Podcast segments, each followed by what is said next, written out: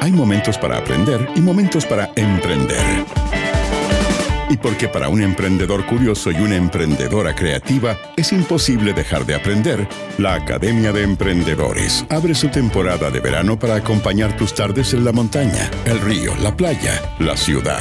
Desde ahora y hasta las 6 de la tarde en ADN, suena la campana para ingresar a la Academia de Emprendedores en verano. Clases útiles, dinámicas y entretenidas para emprendedores y todos quienes buscan emprender. Academia de Emprendedores en verano, junto a la alumna Milenka Klaric. Y solo por ADN, hoy más que nunca, tu sala de clases. Y ya estamos de, de regreso en la Academia de Emprendedores en verano y nos vamos a conectar con la última clase de esta tarde. Ahí sonó el timbre y nos conectamos inmediatamente con el profesor Andrés Bustamante, director de Asuntos Existenciales y Tecnología en Autómata. ¿Dónde estás ubicado en este minuto, Andrés Bustamante? En este momento estoy eh, ubicado en parte de mi cerebro. ¿En cuál?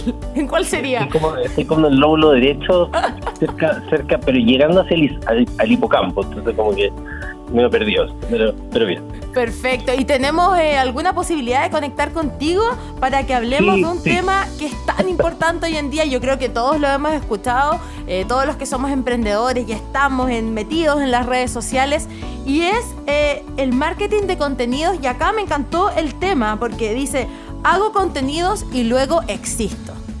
Exacto.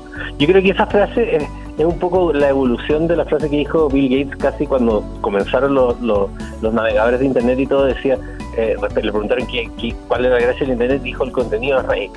Eh, y luego eso siempre se dice, y suena como un cliché, pero la verdad es que hoy día es cada vez más notorio, porque antes podías eh, vivir sin contenido, pero hoy día, si yo te hago la pregunta, imagínate que eres personal trainer y decides que quieres poner tu página web o lo que sea, ¿por qué podría alguien creerte que eres diferente a los 200.457 personal trainers que hay? Sí, o No, sea, sí, lea.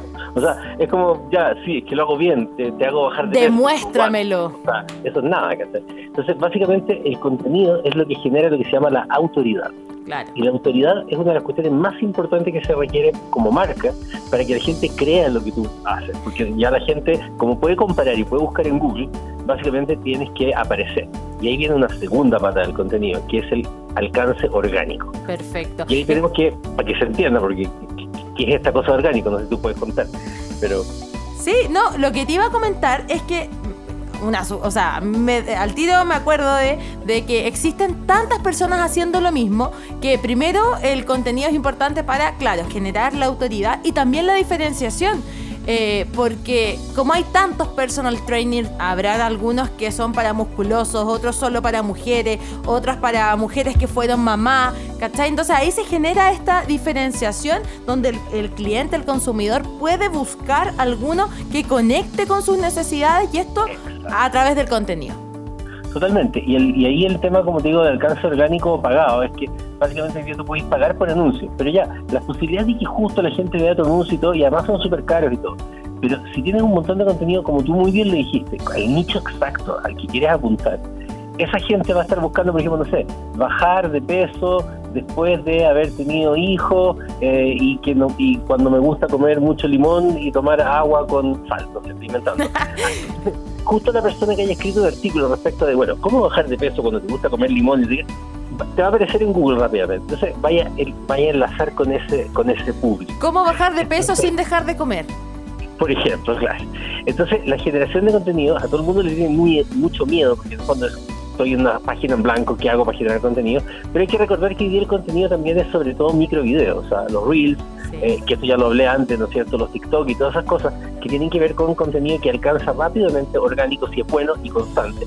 Pero efectivamente ese es el punto, que sea constante y eso es lo más difícil. O sea, uno puede ver millones de marcas que se mandan dos o tres reels a la semana, y creen que eso es razonable y olvídenlo. O sea, si usted que está escuchando cree que con tres TikTok o tres Reels a la semana va a lograr llegar a alguna parte, no lo va a llegar a ninguna parte. Oye, Cinco es lo mínimo que puede hacer. qué semana. Y está mal. Qué importante es el atreverse a hablar a cámara, porque Sí, pues. parece que fuera fácil y, y- y la verdad es que no lo es. Y cuando uno No. empieza de a poquito, al principio tienes un alcance chiquitito, después te empieza a ver más gente, ya, ya te acostumbras y es, es parte del trabajo. Pareciera ser que a los algoritmos de estas redes sociales les gusta que las personas se muestren y den, entre comillas, la cara.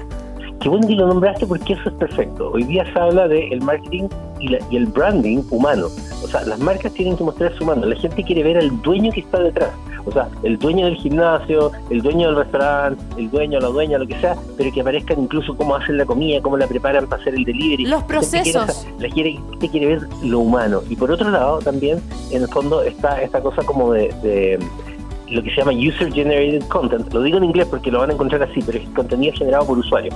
Que en el fondo yo también como marca le pido a mis usuarios que suban, por ejemplo, digamos que tengo comida de libre, un video comiendo la comida y comentando lo rica que estuvo.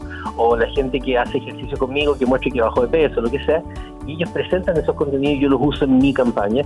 Y la gente ama esos contenidos porque es lo que se llama social proof o prueba social, que es muy importante en marketing para que la gente te dé credibilidad. Sí, y ahí hay como dos formas de hacerlo, según mi experiencia. Por un lado, lo que la gente espontáneamente y porque le, de verdad le gustó mucho tu producto o tu servicio, sube. Y también está el tema de todos estos influencers que marcas les mandan, les regalan productos eh, para que hagan reviews y, y muchas veces no sabemos qué tan honestos son esos comentarios, esos reviews, pero la gente no es tonta y nos damos cuenta eh, cuando algo está pagado y, y no hace Sí. match con la persona, ¿cierto? Total, y más encima que, o sea, hoy día un- una pyme puede decir, ya, pero no tengo plata para pagarle a un influencer. Claro, tal vez no va a poder pagarle a Kiel o Lax para que te promocione tu, tu panadería. Están los micro, los micro, claro. Los micro y nano sea, un influencer con mil seguidores, tú dices, pero que poco mil seguidores. No, porque si esos mil seguidores son sus amigos íntimos, probablemente 500 de esos seguidores compren el producto. Versus uno de 10.000 seguidores que nadie lo conoce ni es amigo de esa persona y tiene menos credibilidad que Justamente. Y además importante en este sentido es que tu influencer o tu micro influencer, quien sea, realmente represente eh, lo- las bondades o, o- o los valores que están detrás de tu marca para que haga un match perfecto. Totalmente. Sí. Y eso es algo que se puede hacer. Eh, tienes toda la razón ahí, que no es necesario de repente eh, tener mucho dinero, mucho presupuesto, sino que hay que buscar algunas técnicas, acercarse a ellos y muchas veces sí lo puedes lograr. Sí, y pierdan el miedo a la cámara. Sí, sobre todo eso, perderle el miedo a la cámara, hablar a, a cámara y ser constante. Porque ¿cuánto era lo mínimo que deberíamos hacer de Reels? Mínimo Andrés. tiene que ser uno al día. Si no, el algoritmo asume que eres un vagonero. Entonces, no. Oye, y, y los posts eh, normales, los carruseles, los videos que no son Reels, ¿ya, Ya. no tienen tanto valor? tienen algo de valor, pero solo si están vinculados. O sea, si, si los haces sin la estrategia de Reels al día, no tienen valor. Pero si los haces teniendo esa otra estrategia, y luego cuando los hagas, ojalá haz carruseles, que en general la gente se queda más rato, pero por favor, todo carrusel o todo post tiene que incluir llamado a la acción. Tiene que decir comparte, comenta, eh, dejar una pregunta. que Eso, déjanos una pregunta. Porque, porque a Instagram le importan un carajo, literalmente, los likes. Los likes son igual a nada. Por favor, si usted tiene muchos likes, es nada. Porque Es Lo que ego. le importa, exacto, lo que le importa a Instagram es que la gente te comente o comparta.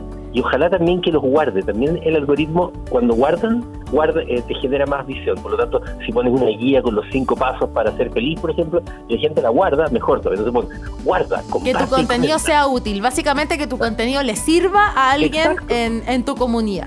Porque eso es lo que le sirve a Instagram al final del día también. Entonces, Muchas gracias Andrés Bustamante por Ya. esta clase tan interesante y también entretenida. Nos escuchamos la próxima semana. Listo, que bien, chao. Chao, chao. En ADN, formas parte de la Academia de Emprendedores Banco de Chile.